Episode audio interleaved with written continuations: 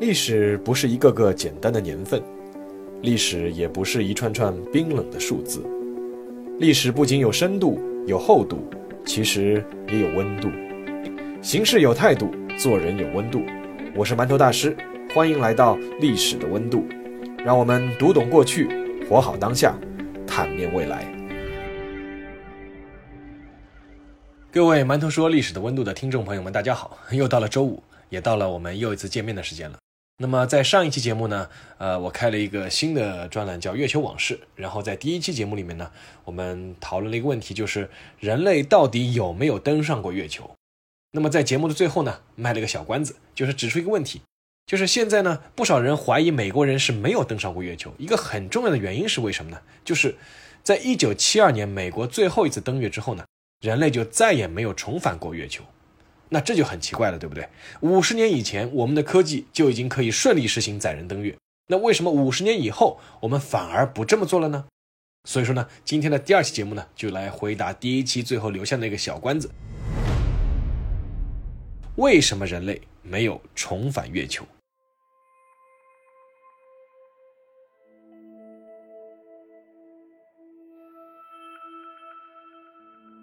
让我们先回到一九七二年的十二月十九日，地点呢是美属萨摩亚群岛东南大概六百五十公里的太平洋。那在那一天呢，有一个奇怪的飞行器带着三个降落伞缓缓降落到了太平洋的洋面。当一批救援船靠近之后呢，在那个飞行器里面呢走出三个戴着头盔的人，啊，他们不是外星人，是三名美国宇航员，他们的名字呢分别是尤金·塞尔南、罗纳德·艾万斯和哈里森·施密特。而这艘飞行器呢，就是阿波罗十七号的返回舱。相对于之前的阿波罗系列啊，阿波罗十七号注定会在人类历史上留下它的名字。为什么呢？因为就在三天之前，在月球的表面，本次登月行动的指令长尤金说了下面这段话。他说：“现在我正站在月球表面，我迈出了人类在此的最后一步，并且即将返回地球。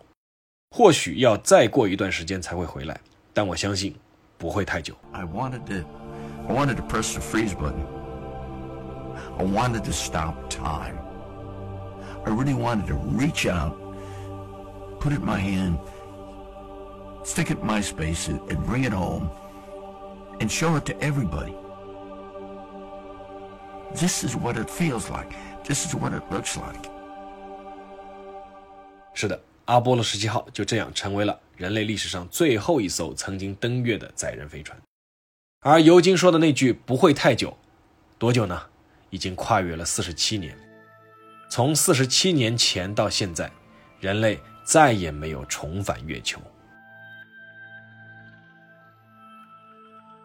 好，接下来呢？我觉得我们有必要再简单介绍下大名鼎鼎的美国的阿波罗计划。那阿波罗计划呢，又称为阿波罗工程。是美国从一九六一年到一九七二年这十一年里面呢，组织实施的一系列载人登月飞行任务的一个总称。这个阿波罗计划的目的呢，是实现载人登月飞行和对月球的实地考察，为未来的载人行星飞行和探测，就是将来要去火星这些行星啊，是进行技术准备。那从一九六七年一月二十七号的阿波罗一号模拟发射开始，那这个我在上一期也提到过，很不幸啊，就是在阿波罗一号模拟发射的时候呢，是发生了事故，是着火了。那三名非常优秀的宇航员呢，就当场遇难。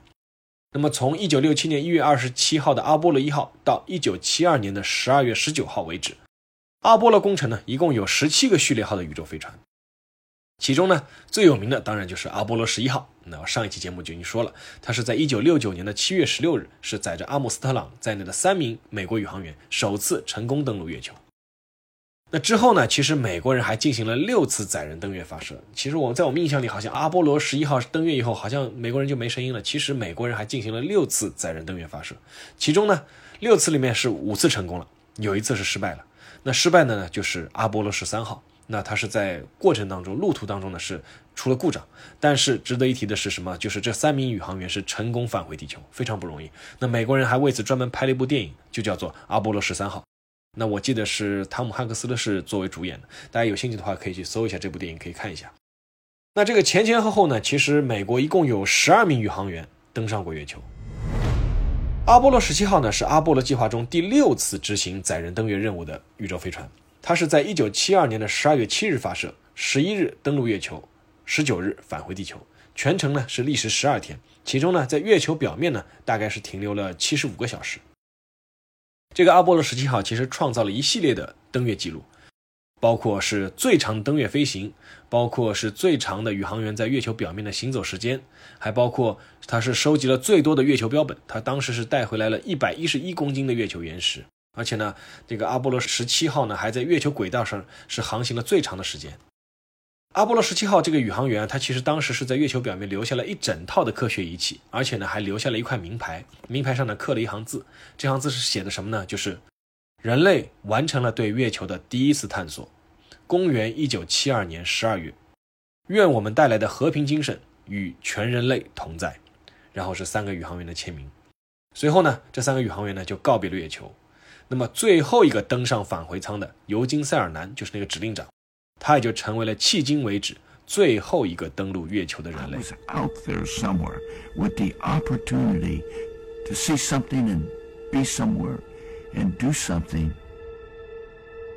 that only 12 human beings in the history of mankind have been able to do or be or see.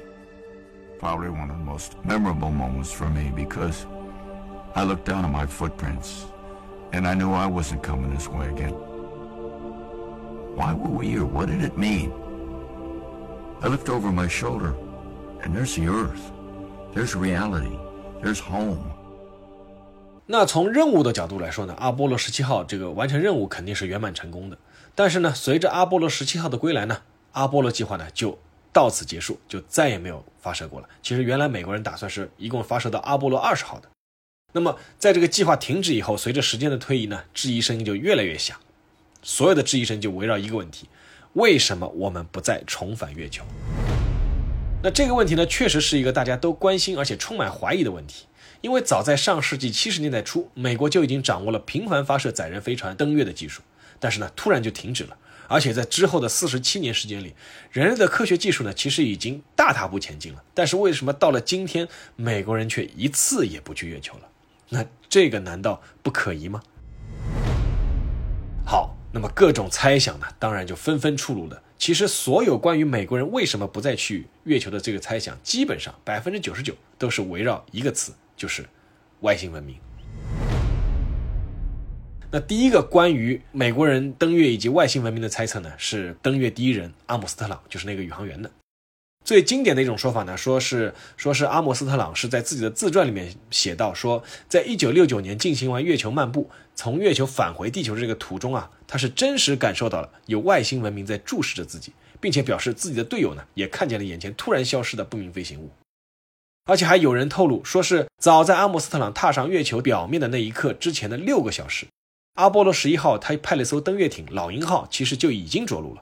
当时的另一名就是阿姆斯特朗的队友叫埃德林，他曾经说自己目击过不明光源，他甚至还因此崩溃地喊道：“说快看，突然消失，有不明物体。”那按照埃德林自己的描述呢，他当时是看到了一些星光在那边一闪一闪，他觉得呢是外星人派来监视的飞船。那当然了，必须要指出的是，那埃德林呢，其实是在 NASA，就是美国宇航局啊，内部其实口碑不好。为什么呢？因为大家都觉得他是一个爱出风头的人。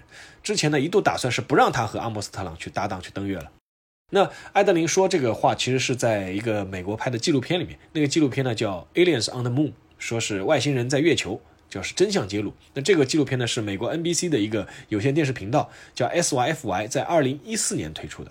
其实这个纪录片推出来以后，其实，在业界没有引起很大的轰动，因为可能他也没有提出什么证据吧。如果有兴趣的同学，可以自己去搜索一下，看看啊，你看看这个是真是假吧。你网上应该搜得到，至少片段应该搜得到吧。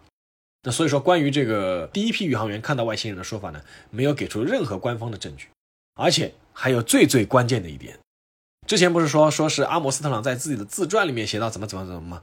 但是实际情况是，阿姆斯特朗从来就没有写过自传。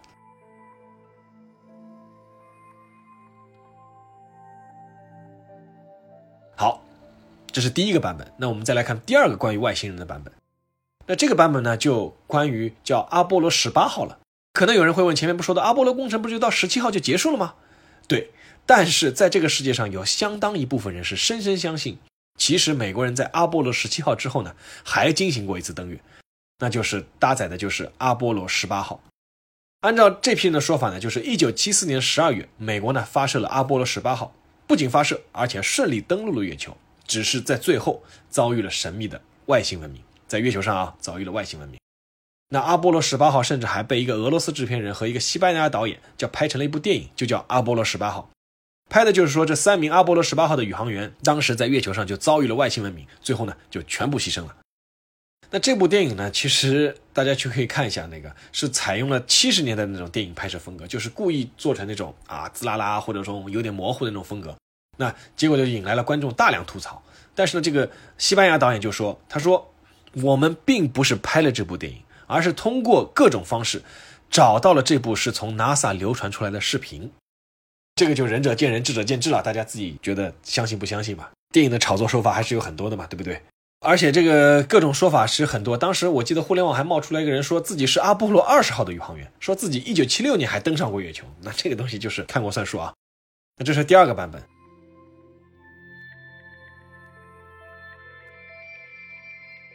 那第三个版本关于外星人的版本又来了啊。那这次呢还是来自美国宇航员。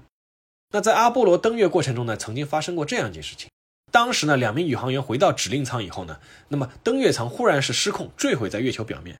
那设置在离坠落点七十二公里处呢，有个地震记录仪，记录到了大概持续十五分钟左右的震荡的声音。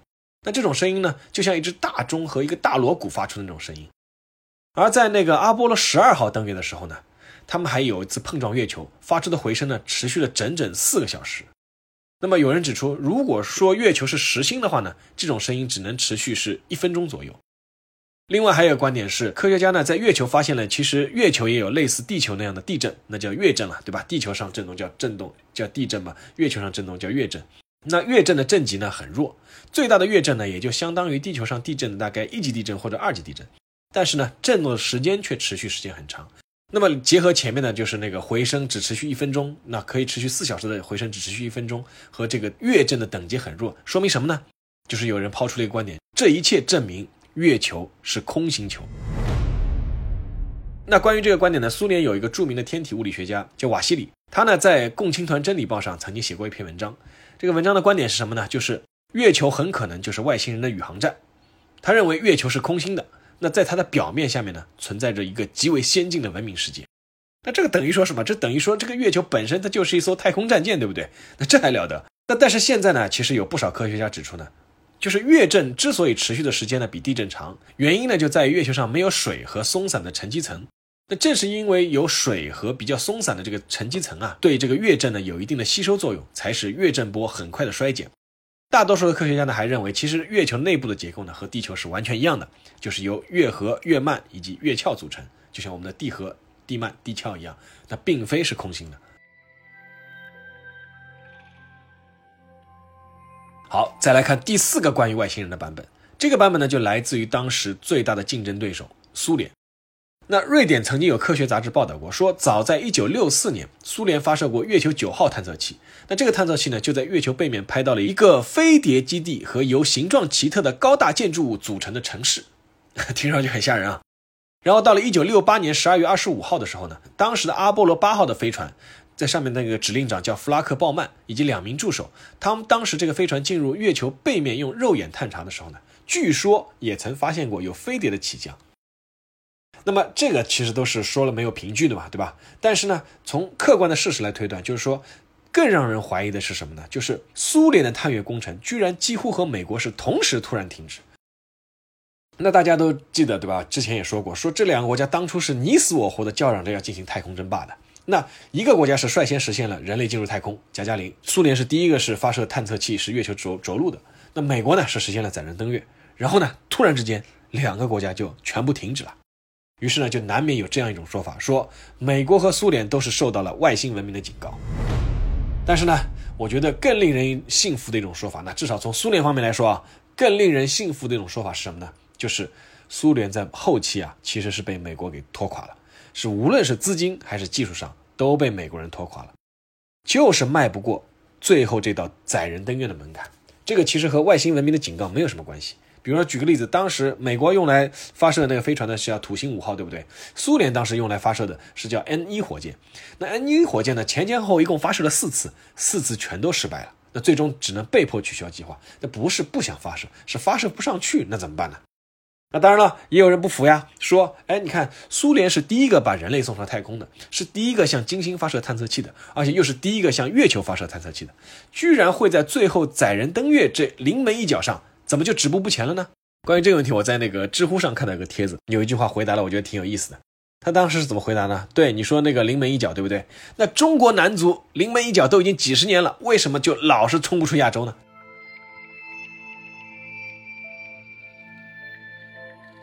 那关于其他的一些外星人猜测呢，其实也就是各种图片了。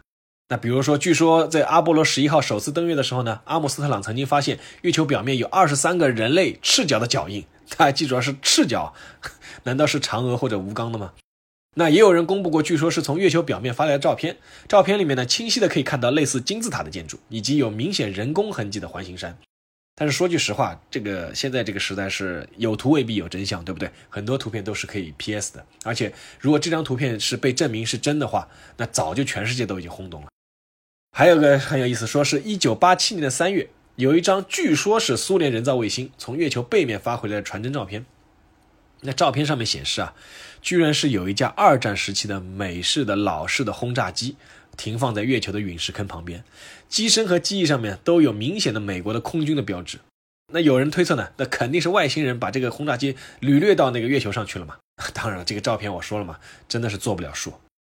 还有一个很有意思的现象，就是每当碰到无法解答的这种科学问题的时候呢，就会有一群人把一个人给搬出来。那这个人是谁呢？这个人就是尼古拉特斯拉。那有狂热的特斯拉支持者就宣称说，美国用来发射登月飞船那个土星五号这个火箭推进器的这个原理图啊，其实是特斯拉设计的。那特斯拉去世之后呢，这个机器就没人会修了，所以说就永远没法登陆了。那我觉得怎么说呢？那特斯拉是一个非常非常伟大的，我觉得怎么讲，可能称科学家还不太合适，他是一个非常非常伟大的一个工程师。那他确实是很聪明，而且很天才。但是呢，我觉得这几年呢，特斯拉有被在互联网上，尤其在互联网上是有被神化的嫌疑，把很多其实和他并没有什么多大关系的科学发明全部按到他那边去，包括他还还拒绝了八次诺贝尔奖啊，怎么怎么。那其实馒头说专门写过一篇特斯拉，我觉得还是比较客观的，就是说特斯拉当然非常伟大，但是真的没有大家想象的这么伟大。大家有兴趣的话可以去搜一下。好，我们再回到月球登陆这件事情啊，对，是有各种猜测，但是你也不能怪民间总是有各种各样的猜测，对不对？因为月球对我们人类来说，那么近，又那么远，那么亲切又那么神秘，那么这个探月工程突然之间停止，自然会引起无数人的猜测和怀疑。那么还是那个问题，真正让美国停止探月工程的原因又是什么呢？讲了那么多，哎，好像都是不真实的。那么什么是真实的原因呢？那我自己看下来以及总结下来，我觉得目前比较可信的一种说法呢，就是随着时代的变迁，这是美国自己做出的选择。怎么理解这句话呢？我们来看看，当时美国为什么要登月？它为什么能够登月？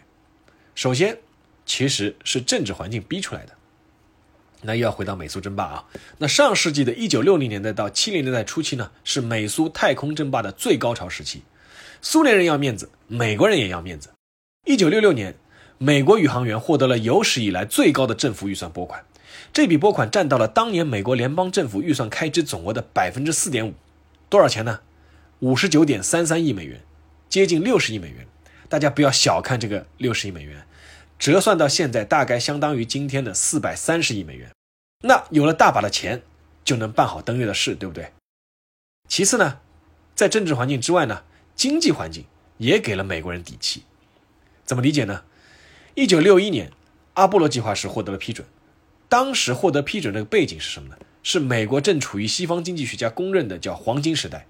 美国的国民生产总值经过从一九六一年的五千多亿美元上升到了一九七一年的一万多亿美元。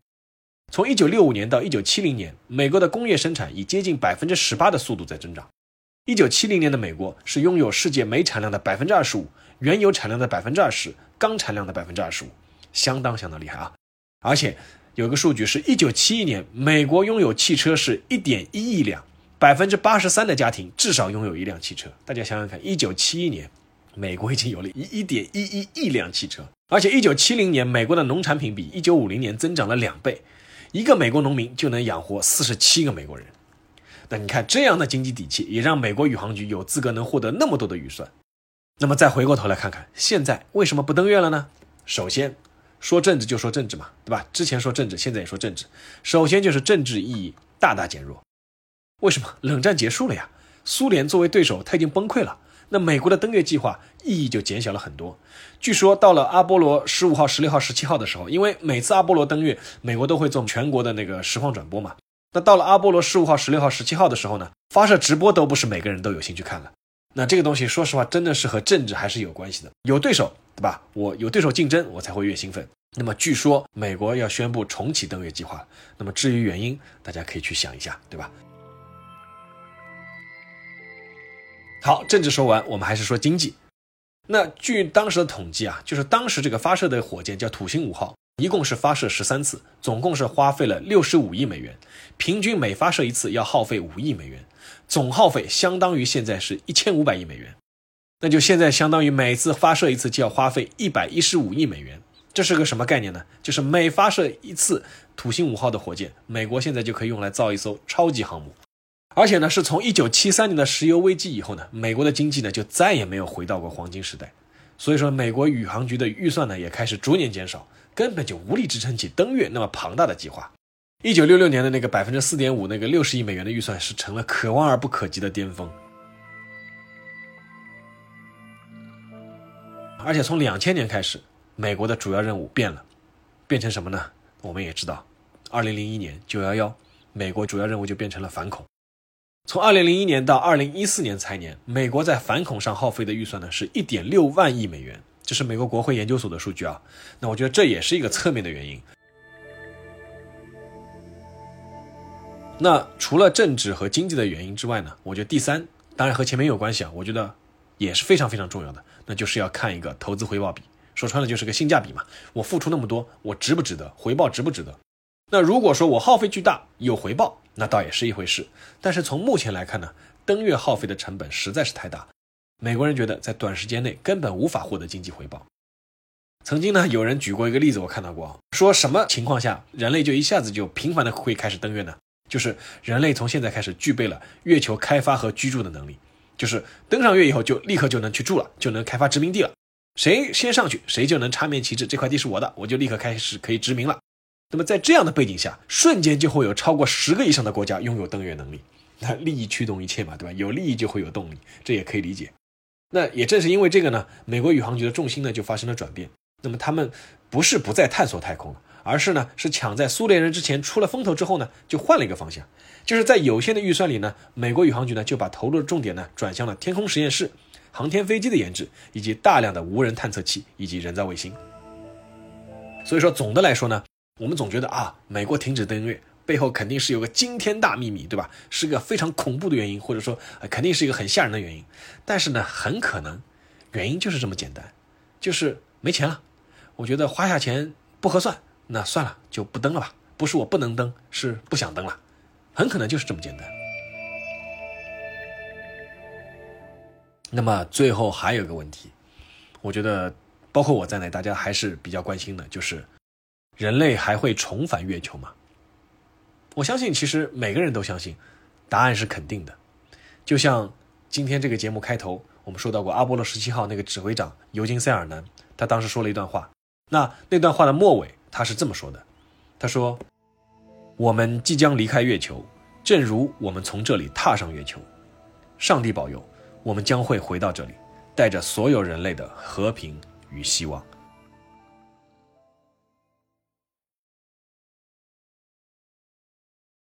好了，又到了馒头说的时间了，说说我自己的一些想法吧。因为今天这个谈了这个节目以后呢，还是想起了那位修女，就是那位玛丽尤肯达。你看这个修女很著名，为什么著名？因为她在一九七零年呢，是给美国宇航局呢写了一封信。